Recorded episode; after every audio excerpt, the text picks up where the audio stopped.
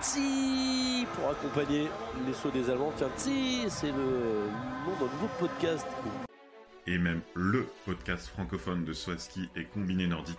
Chaque semaine, retrouvez résultats, analyses, statistiques et même des interviews passionnantes dans Tsi.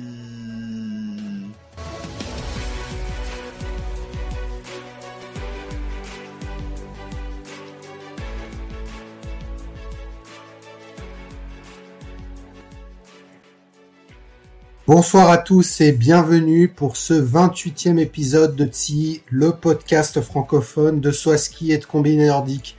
On continue nos bilans et on va débriefer le combiné nordique masculin et féminin. Avec moi, euh, le roi du Swaski, le roi du combiné, Adjeok 120. Romain, ça va? Ça va toujours. Écoute, euh, le roi du combiné, je sais pas, mais en tout cas, on a vu des rois et des reines euh, sur les tremplins et sur la piste cette saison, on a eu une saison, je rentre dans le vif du sujet, que j'ai noté à 8 sur 10. Et donc, si vous avez écouté tous les bilans jusqu'ici, bah, c'est ma meilleure note jusque-là. J'ai trouvé la saison emballante avec un- une, belle compétition pour le globe, plus un élément perturbateur. J'ai trouvé ça assez, assez sympathique et divertissant à suivre. Et des Français au, to- au, au top. Pour faire un peu un, avant-goût de l'épisode et de ce qu'on va développer. Et toi? Écoute, euh, moi je lui ai mis euh, 6 sur 10 euh, Oh. avec une note euh, assez catastrophique. En effet, si vous avez écouté euh, les épisodes précédents, vous saurez que j'ai mis 9 au Swaski et donc euh, 6 au combiné. Alors, j'ai été un peu dur, mais euh, c'est un mixte euh, de... Alors, je note aussi bien le masculin que le féminin. Entre les surdominations, les impasses euh, et autres, j'ai pas aimé cette euh, saison de combiné. En tout cas, pas toutes les épreuves. Et euh, on, verra dans, dans, mes, euh, dans mes coups de gueule, mais, euh, c'est vrai que euh, j'ai, on n'a pas couronné le meilleur et, ça restera une déception pour moi.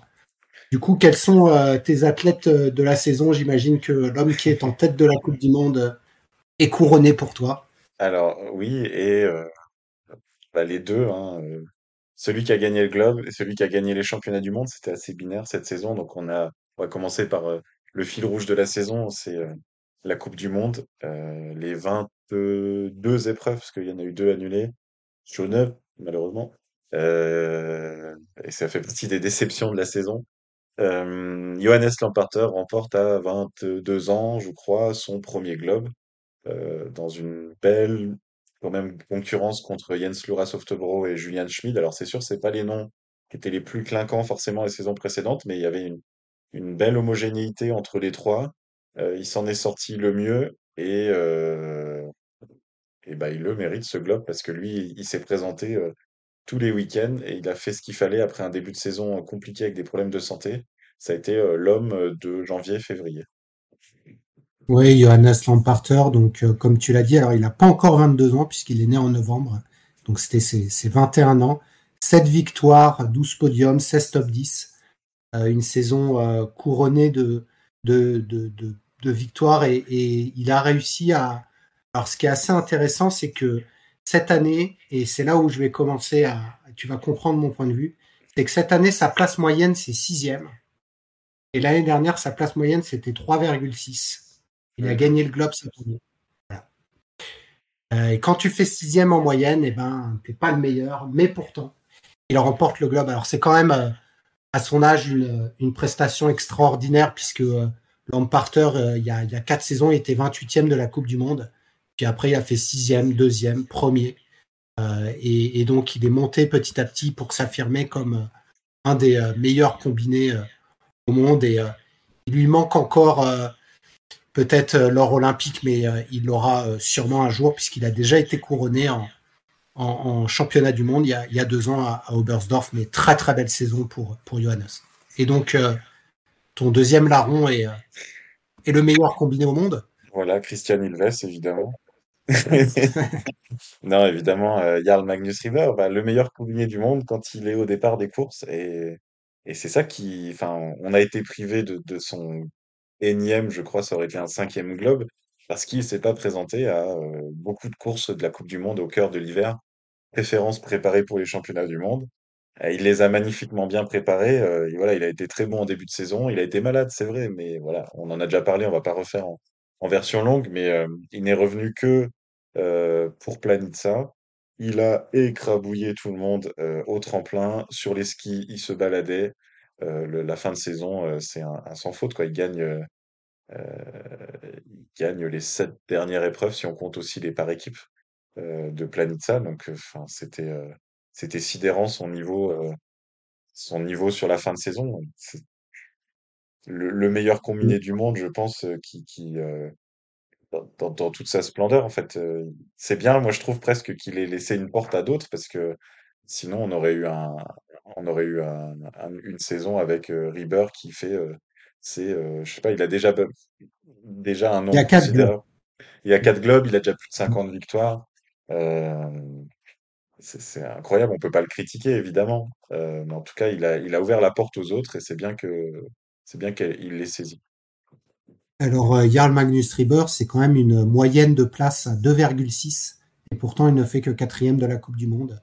Ce- c'est quand même assez incohérent.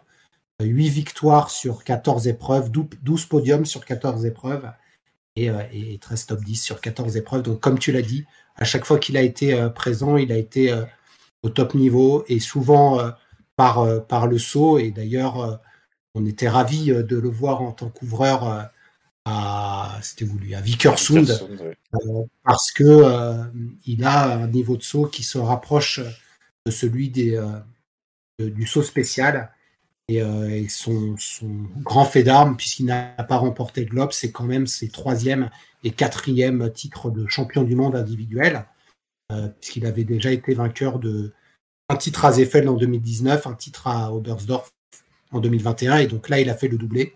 Et puis il a gagné, euh, bah, comme il l'avait fait à Zeffeld à Oberstdorf, le team, et donc remporte là trois en team et quatre en. Ça fait donc sept titres de champion du monde pour un homme qui n'a jamais eu une seule médaille aux Jeux Olympiques. Et ouais, ça fait une raison pour lui de, continuer euh, à, martyriser le, combiné. C'est à la fois une bénédiction et en même temps un peu une malédiction pour son sport parce que un tel, euh, un tel combiné complet, et c'est l'occasion aussi de, dire un mot sur euh, euh, Guida Vesvold Hansen côté, euh, côté féminin. Là, c'est la quintessence de, de la domination. 10 épreuves, 10 victoires, euh, zéro suspense sur aucune épreuve. Elle est toujours partie largement devant après le, saut. Euh, elle avait un niveau de fond tout à fait euh, très satisfaisant. Elle a gagné ce qu'il fallait gagner au championnat du monde. Donc, elle finit la saison invaincue. C'est à la fois tout à fait grandiose et à la fois frustrant pour le, pour le spectateur. On, en a un peu parlé toute la saison, on en a essayé d'en rigoler aussi. Et c'est vrai que ça fait partie des, des limites un peu du, du combiné aujourd'hui. Ben, surtout qu'elle a, surtout qu'elle a 20 ans et euh, que du coup elle est là pour un, sacré nombre d'années. hein. On l'a dit, hein, sa dernière, euh, la dernière fois qu'elle a été battue à la régulière euh, en Coupe du Monde, c'est à Ramsau le 18 décembre 2020. Euh, donc on va bientôt arriver à trois ans d'invincibilité. Et, ça, c'est une performance probablement en nordique du, du jamais égalé, puisqu'on est sur une discipline qui est toute jeune. Et donc, Guida euh, tu l'as dit, a une, domination euh, extraordinaire parce qu'elle n'est. euh, c'est toujours un contre-la-montre, c'est-à-dire que euh, elle est, je crois qu'elle a été une seule fois avec à avoir quelqu'un qui l'avait en ligne de mire. Ça devait être Marie Hagen, je sais plus où, mais mais, mais globalement Guida qui est l'athlète de l'année en, en combiné. Euh, je rajouterais comme euh, comme autre athlète de l'année quand même bah, bah, les deux larrons qui ont fait euh, podium. Le premier Jens Luras Oftobro qui a 22 ans fait sa plus belle saison avec une deuxième place. Son record était jusque-là une quatrième place il y a quatre ans. Trois victoires cette année. Il en a quatre en carrière, 13 podiums. Il en a euh, 24, donc la plupart de ses podiums cette année.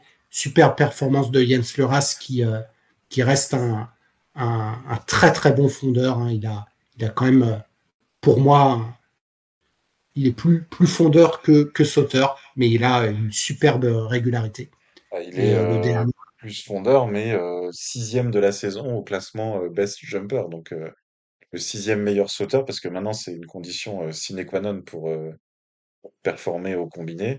Ça, c'est d'être quand même dans les meilleurs au, au tremplin et il est, c'est pas du tout un manche, quoi. Il est capable de, faire de très bons sauts. Et Julian Schmidt, donc le, celui qui a terminé troisième de la Coupe du Monde, la meilleure performance de Julian Schmidt, c'était une douzième place l'an dernier. Hein, il a 23 ans, donc c'est encore un très très jeune combinard. Notamment, on sait que chez les Allemands, bah, il faut aussi faire sa place et du coup, c'est sa cinquième saison et probablement sa troisième saison complète. C'est toute première victoire cette année, euh, trois victoires, neuf podiums, il en avait déjà fait un l'an dernier. Donc euh, la consécration pour Julian Schmidt, et c'est vrai que je pense que tu vas pas me contredire, on pensait pas Julian Schmidt rester au niveau tout le long euh, du début jusqu'à la fin.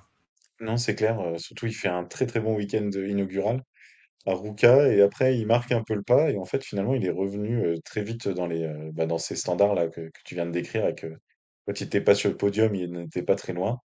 Et il a, alors c'est vrai que c'est un fondeur, euh, enfin un combiné complet, mais il manque peut-être par rapport aux, autres une petite étincelle en ski de fond euh, qui fait qu'il Mm. fait moins la différence. Il est, il est, s'il part pas tout devant euh, après le saut, il, il peut vraiment pas faire des grosses remontées.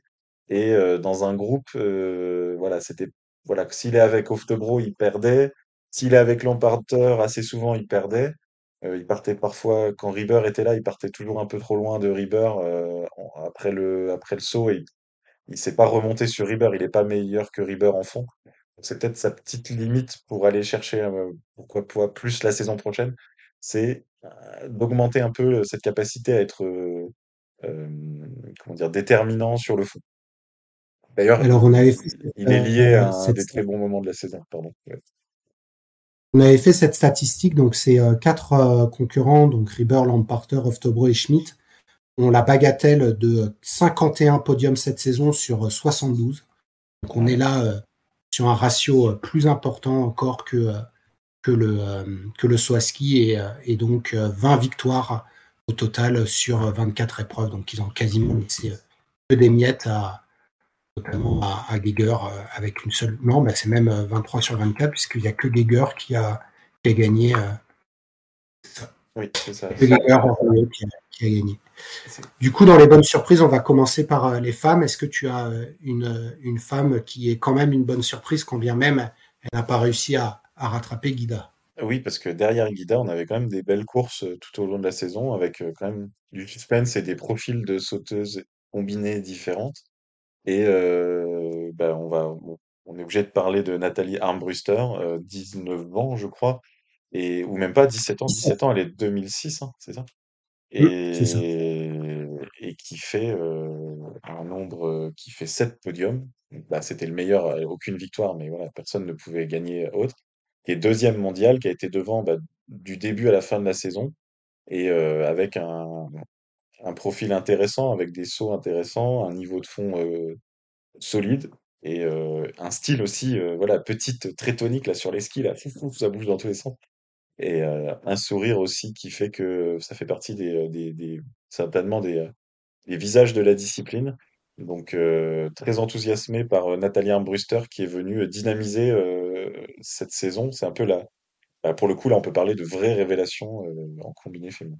Ah bah c'est euh, la révélation euh, de Nordique de l'année euh, puisqu'elle n'avait fait que deux épreuves en Coupe du Monde avant de démarrer la saison cette année. Donc c'est complètement fou de la retrouver. hein. C'est comme si vous aviez en à ski un, sauteur qui a fait que deux Coupes du Monde et qui vient chatouiller Granerud pour le globe quoi. Donc et surtout au vu de son âge, hein, on est vraiment là sur une extraterrestre et, probablement quelqu'un qui, qui sera aux avant-postes et qui pourrait reprendre le flambeau à, à Guida. Et euh, toi, tu avais quelqu'un d'autre à mettre en avant euh, Écoute, moi j'ai mis euh, une des deux sœurs Kazai, euh, Haruka, qui est née en 2004, donc qui a euh, 19 ans, avec une septième place. c'est pour moi une. elle a, elle a pas fait de podium, mais, mais elle a cette régularité du top 10 et il lui manque ce tout petit déclic pour, pour pouvoir faire encore mieux. Et, et du coup, j'avais mis Haruka Kazai comme, comme une, une très très belle euh, révélation dans, dans sa continuité. euh, de, euh, donc c'est que ça. Là aussi, hein, elle avait fait que deux épreuves de Coupe du Monde, donc comme Armbruster, et elle termine septième. Donc j'avais mis Haru- Haruka dans mon top de dans mon top. Et si tu me permets, je vais faire une transition homme-femme par le biais des Français, parce que je me les, ai mis en, en top, en bonne surprise et bonne performance de la saison. Chez les femmes, on a Lena Brocard qui a pris euh, la dixième place, euh, notamment avec euh, un magnifique top 5 à Ramsao et puis donc une constance, euh, toute la saison. euh, si on oublie la dernière épreuve, on va dire trop difficile, un peu ratée, complètement ratée même de d'Oslo. Le reste de sa saison était vraiment très consistante. Elle était euh, 1, 2, 3, 4, 5, 6 fois dans le top 10, donc en 6 épreuves. Et elle, euh, elle s'inscrit dans le bon résultat d'ensemble bah, des Français aussi en combiné masculin. Là, qui nous ont, euh, bah, ils nous ont fait rêver. On va, on- là, on rentre dans le subjectif, mais euh, premier podium en carrière pour Laurent Mullet tout à l'heure. premier podium en carrière pour Matteo Beau. euh, des, comment dire, une persistance au, top. Matteo, il fait 15 top 15. Euh, Laurent, il fait 11 top 10. Ils sont, Laurent, il était 23e mondial les deux dernières saisons. Cette année, il finit 8e. Matteo Bo, il était, euh, bah, est très jeune aussi. Matteo, il est de 2002. 42, 40e et 42e. Là, il fait 13e mondial. Voilà, on a eu des Français qui nous ont rappelé les, les meilleures heures du combiné français, euh, qui jouaient devant, euh, bah, quand on dit devant, c'est jouer le top 10 et avec des espoirs de podium quasiment chaque week-end. Et ça, c'était, c'était beau, quoi, tout simplement. Oui, euh, comme tu l'as dit, il y a cette progression de Lena Brocard euh, aussi bien en, en saut ski avec, euh, elle avait une moyenne de 13,3, donc moyenne 13,3e. Elle avait été 14e l'an dernier, donc 0,7. Et c'est en ski de fond où elle était passée de 14,9 à 11,3. Euh, et, et ses progrès en ski de fond, alors c'est là où aussi bien Laurent Multaler que Matteo Beau, hein, et surtout, je dirais Matteo, c'est sur le, le saut à ski euh, qu'ils ont créé leur, euh, leur performance. Mais euh, c'est vrai que c'est des progressions en ski de fond euh, qui permet aujourd'hui à, ces deux euh, concurrents de, euh, de jouer euh, dans le top 10 et, notamment Laurent Multaler avec euh, avec son premier podium et, Matteo qui lui a fait un podium mais dans la, configuration euh, du Mastart donc en, en commençant euh, par le ski de fond. Euh, superbe performance des Français et euh, on en a parlé avec le quota. On espère en voir en- encore plus et euh, comme tu l'as dit, on, on revoit euh, les, les, le- poindre les, les grandes années, euh, notamment euh, avec euh, ce passage de témoin puisque euh, les années Frédéric Beau, euh, le, père de Matteo Beau et, euh, et du coup euh, on, on, on est euh, sur un, enfin voilà, dans une terre- et euh, Matteo, il a 20 ans, donc euh, c'est euh, c'est vraiment une, possibilité pour eux de, continuer à, monter parce que euh, en ski de fond, on le sait, on a besoin de, cette maturité. Oui, et euh, on s'était quand même amusé à le regarder tous les week-ends, par exemple, un, un Matteo, donc Matteo Beau, il avait quasiment, en- en- si on peut vraiment synthétiser, son résultat du saut était son résultat à la fin de l'épreuve. Il a vraiment cette capacité en fond à, se surpasser, à accrocher les groupes, à, faire même le jump avec le groupe du dessus, ce qui fait qu'en fait, euh, il a vraiment euh, bah, un profil pour faire des bonnes performances encore meilleures que celle-là, parce que euh, si il montait un petit peu son niveau de saut avec l'entraînement encore l'été prochain, voilà, il, peut, il peut garder des top 5, il peut aller choper des podiums parce qu'il a vraiment un, fort niveau de fond. Et Laurent Mullet, tout à l'heure, il a eu euh, aussi une deuxième moitié de saison absolument, bah alors un très bon début de saison, un peu, un peu au milieu, puis à partir de, de, de Chonard, là, c'était euh, c'était magnifique avec euh, bah, ce podium cherché, euh, j'allais dire à la pédale, mais à la, spatule, euh, au sprint, dans une épreuve où les trois premiers, c'est, euh, enfin, du coup, euh, Lamparter, Oftebro, et lui, il vient quand même battre au sprint le troisième mondial, Julian Schmid. Ça donne une idée quand même de la performance. Et c'était une épreuve tout à fait, euh, tout à fait fair. Il y avait, il n'y avait pas eu une pompe au, au- au tremplin ou quoi que ce soit. Donc c'était vraiment un podium mérité sur les performances. Quatrième deux fois ensuite, à, une fois au slow, une fois à l'arty. Podium en team sprint avec Matteo Beau. Enfin voilà, c'est un bilan comme on n'en a pas eu euh, dans les équipes de France depuis longtemps. Il y a eu cinq Français qui ont marqué des points. En plus, on peut se commencer à rêver à nouveau à des podiums euh, dans les par équipes. On a comment dire, Antoine Gérard qui, est remonté dans le top 30 mondial. 31e, ah, pas loin, mais avec quelques bons week-ends. Marco Ennis, on en a parlé plusieurs fois, très bon en saut qui, euh, qui, sait marquer quelques points. Et Gaël Blondeau qui a montré, qui a montré sa tête sur certaines épreuves de la saison. Donc, l'équipe de France enthousiasme. Voilà, et euh, comme autre révélation, moi j'ai noté euh, Stéphane Rettenegger. Alors, j'aurais pu mettre les deux frères, mais euh, j'ai choisi Stéphane. Stéphane est né en 2002, donc il est de, de l'âge de, de Matteo, et, bah, de l'âge de Matteo. Et du coup, c'est une douzième place au général avec 9 top 10. Donc j'ai trouvé Stéphane Rettenegger et notamment sa performance, je crois que c'était au, au championnat du monde où il était vraiment très très bien placé. Euh, voilà, j'ai j'ai mis, euh, mis Stéphane Rettenegger. Et il finit un point devant Matteo Bo au classement général. Donc, euh, on l'a pas dit, en, euh, voilà, euh, enfin si je l'ai dit rapidement. Donc, Laurent huitième, donc euh, dans le top 10. Matteo euh, 13e, mais vraiment pas loin du, du top 10. Euh, c'était euh, les tops de la saison. Et euh, côté flop, tu voulais parler de qui? Écoute, euh, comme j'ai euh, cité euh, euh, je vais citer euh, un autre de mes chouchous euh, Aïe, aïe, comme flop, Ah oui, Jürgen Grabach. Je suis obligé. Hein. ah oui. Jürgen euh, qui euh, réalise sa plus mauvaise saison depuis euh, 2012-2013. hein. Et là, à 31 ans, pas de victoire, pas de podium. C'est celui qui a fait le plus de places entre 4 et 10 sans mettre de podium. Alors, il a beau avoir fait euh, des podiums en team event, ça ne suffit pas pour, euh, pour Jürgen. Non, et dans le même profil de gros fondeur euh, qu'on peut mettre dans les déceptions de la saison, c'est Vincent Geiger. Alors, il est septième mondial, c'est vrai. Euh, il fait partie des rares qui ont gagné, mais euh, c'est la première fois depuis cinq ans qu'il est en dehors du top 5 mondial. Aucune médaille individuelle aux mondiaux. Et voilà, il- là, cette année, c'était le niveau de saut qui a, qui a pêché, là. Les, un peu les extraterrestres de devant, ils sont trop bons en saut pour être maintenant rattrapés par un Vincent Geiger. Euh, il y a aussi le Japon qui a fait un peu, euh, un peu peine à voir cette saison. Euh, Chez les femmes, Nakamura, sauf sa saison sur un podium le dernier jour, mais sinon c'était c'était très, décevant. Et chez les hommes, Watabe a fait 30e mondial après 12 saisons dans le top 11 consécutives. Je sais pas si tu réalises aussi le, bonhomme. Alors c'est un peu dur pour lui, mais là, il y a, cette année, il y a vraiment un, un, gap avec ses années précédentes. Ah bah, c'est sa plus mauvaise saison depuis 2009.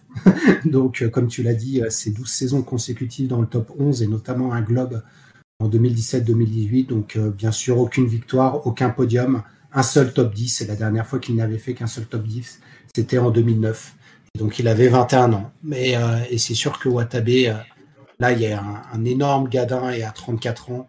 Je pense qu'on aura du mal à le voir. Un autre qui a 34 ans, qui fait sa plus mauvaise saison euh, depuis, depuis toujours, mais il tire sa révérence, c'est Monsieur Eric Frenzel. Il termine 18e et donc euh, il fait sa, sa plus mauvaise saison. Alors est-ce que il avait déjà levé un peu le pied, mais, euh, c'est vrai qu'une 18e place pour quelqu'un qui avait quand même gagné 5 globes consécutifs.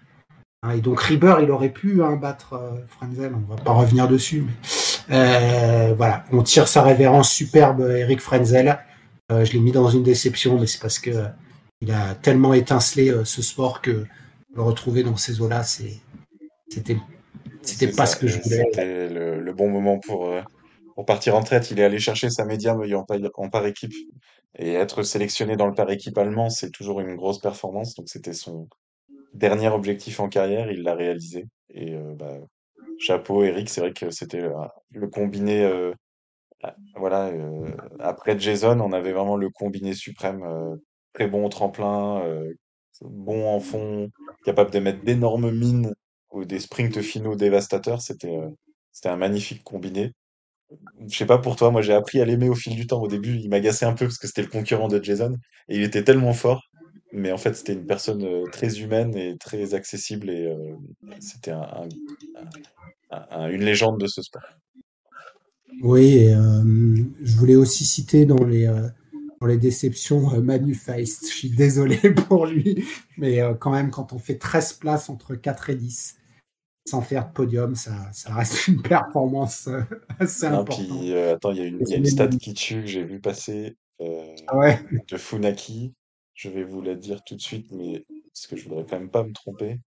Mais en fait, c'est la constance incarnée. Euh, sur les cinq dernières saisons, il a été quatre fois dixième mondial. Et depuis euh, 2016, donc sur les, euh, les huit dernières saisons, il est entre 10 et seizième mondial.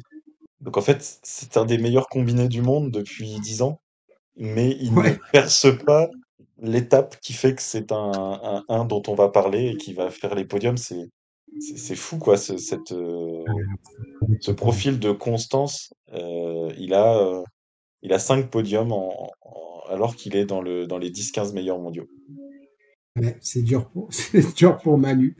Euh, on passe aux, aux féminines. Moi, j'ai noté euh, Marie Hagen parce que euh, je trouve que malgré sa troisième place, elle, elle, elle a tellement, elle est tellement au-dessus du lot en fond. Alors, on ne sait pas trop le vrai niveau de fond de Vesvold Hansen, mais ici, Hagen, voilà, je suis, déçu parce que je pense qu'elle peut aller chercher euh, euh, Vesvold au moins sur une ou deux courses et, euh, son niveau de saut est, pas assez bon. Donc, moi, je l'ai mis dans mes, dans mes déceptions. Et dans les espoirs qu'on peut avoir l'année prochaine, c'est de voir une course euh, Ida Marie Hagen, Guida Westphal Hansen euh, sur les skis de fond. Euh, tu fais bien de le noter, ça peut être euh, enfin euh, quelqu'un qui pousserait euh, qui pousserait Guida. Est-ce que tu as d'autres euh, choses Moi, j'en ai une autre, c'est celle qui avait euh, terminé troisième l'an dernier, Emma Volavcek, euh, Mhm. donc, euh, qui est que onzième cette année. Donc, je l'ai- mise dans, dans les déceptions côté féminine. On passe au concours de la saison. Tu en as un Oui, là c'était presque dur de choisir parce que c'est vrai qu'on a on a eu des belles choses. Euh, moi j'ai noté le dimanche de Chonard, donc le jour de du podium de Laurent Mulet à l'heure pour, les raisons que j'ai citées, donc par, le, scénario de course où vraiment il était impérial ce jour-là, il a bouché les trous, il a suivi les attaques là dans la grande côte de Chonard, Euh, il a bah, réglé au sprint euh, euh, Julian Schmidt, donc pour un podium ça rajoute, c'est pas comme s'il avait été troisième toute la course et puis euh, en gestion. Euh, c'était aussi un jour de forte émotion parce que le jour-là, Matteo Bo, il est disqualifié au tremplin. Il saute même pas, il est disqualifié avant de sauter. Et, quand euh, il manquait quelques points à Matteo, qui, était vraiment très en forme à ce moment-là, il manque euh, moins de 40 points pour être dans le top 10 mondial. On peut se dire que ce jour-là a eu un rôle prépondérant. Donc c'était une, journée mémorable de la saison pour, pour moi. Écoute, moi j'ai mis le team sprint de l'Arty. Et oui, l'Arty peut être aussi dans les tops. Donc un team sprint où euh, l'équipe de France euh, termine troisième à 6 secondes de l'Allemagne euh, de Schmidt et Geiger et à euh, 5 secondes de la Norvège de Grabach et Rieber. Donc on, c'est vraiment la, la quintessence de retrouver ces Français tout en haut qui a été mise à l'honneur lors du dernier week-end de la Coupe du Monde. Donc j'avais mis ça et puis j'avais aussi mis le, le championnat du monde euh, féminin à, Planitza parce que euh, c'était là, je crois, où elle s'était grimée, non? Euh, Ah. non, ça c'est le la finale à Oslo, mais par contre c'est le presque la course de fond la plus euh, la plus intense qu'on ait vue avec Guida qui était enfin euh, Ida Marie Hagen qui était revenue à, à 10 secondes de, de Guida après un, un début de course suicidaire et qui explose. C'est vrai que c'était c'était la course de fond la plus trépidante de la saison. Voilà. Et puis, euh, ben, comme meilleur moment, euh, j'en ai choisi un. C'est euh, un homme. hein. Moi, mon meilleur moment, ça reste Jarl Magnus. Euh, parce qu'à lui tout seul, il a fait, il a fait la pluie et le beau temps sur cette saison et du coup, je, couronne toute sa saison, ses impasses, sa maladie, ses, ses championnats du monde, euh, ses, euh, ses arrêts à la saucisse. euh, je m'arrête, je regarde tout le monde. je, je sais pas, il a pas fait un truc où il arrivait aussi à l'envers. Enfin bon, Ici à Oslo, ouais. Et euh, ben, euh, tu sais, euh, il y a mine de rien Netflix, ils ont sorti des saisons sur le cyclisme, sur la Formule 1, mais il y aurait vraiment de quoi faire hein, dans les sports nordiques. Il y a, y a du, il se passe des choses, il y a des personnalités aussi. Et bah écoute, toi tu, cites euh, pour l'ensemble de son œuvre, moi j'ai juste retenu un moment de lui. C'est son saut sur le grand tremplin à Planitza. Euh, 147 mètres sur le HS 100, je sais plus 138 ou 140. Euh, Enfin voilà, c'était un saut, un saut énorme. Et d'ailleurs, petit spoiler, dans les Oscars du saut pour voter pour le meilleur saut de la saison, et ben en fera partie au milieu des sauteurs spéciaux parce que euh, très subjectivement, je trouve ce saut euh, énorme. Et c'est l'épreuve gars. où, il- où il domine de, de la tête et des épaules et où il s'arrête même euh, avant la fin. Donc voilà. Et on termine donc avec le pire moment de la saison et j'ai choisi Chauneuve parce qu'on devait y aller, parce que je trouve que la, façon dont la FISE a annulé et redonné à Klingenthal, euh, ça nous a bien mis le seum. Et donc euh, mon pire moment, c'est euh, l'annulation de Chauneuve. Donc mon pire moment, c'est probablement aux alentours du euh, 13 janvier, je dirais.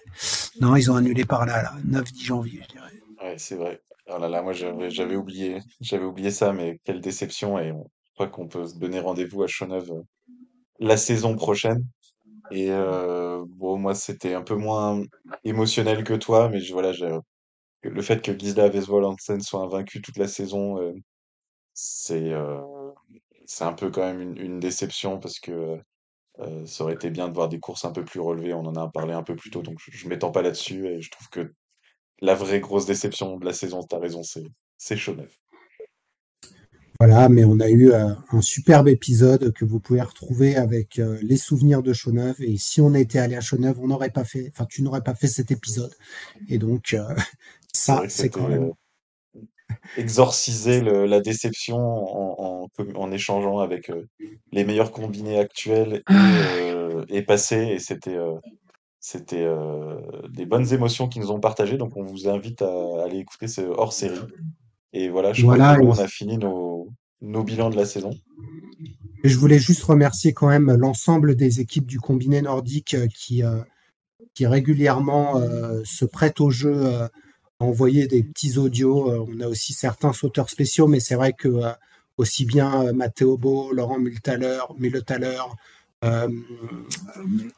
Marco Anis, Fred Beau, tout le monde a Samuel Guy, je peux même pas les citer tellement il y en a qui ont qui ont euh, qui ont participé et, on les remercie parce qu'ils nous permettent aussi d'avoir des infos et, de vous faire suivre euh, cette saison. Et, euh, et voilà, je voulais juste les, remercier parce que le monde du combiné nordique est, très sympa et, on a un, mini accès et, on en profite aussi d'avoir accès à ces grands champions qui prennent un peu de temps pour, pour nous faire vibrer et nous raconter leurs exploits comme les deux dernières interviews que tu as eues sur euh, en haut de la barre de Planitza. euh, vous pourrez les réécouter, c'est dans l'épisode euh, précédent. Et d'ailleurs, quelle meilleure façon de, finir ces bilans avec, comme tu le dis, les, émotions que Matteo Beau et, Laurent Mulet tout à l'heure nous ont partagées de leur saut à Planitza qui viennent finalement cherry on the cake, cerise sur le gâteau de leur saison magnifique.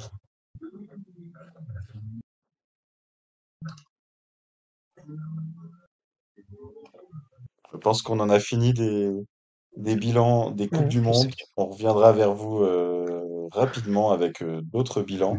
Merci Will.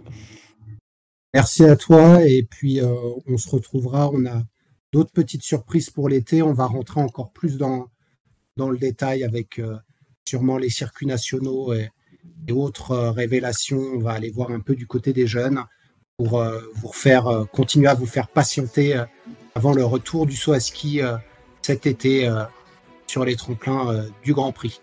Merci, bonne soirée. À bientôt, au revoir.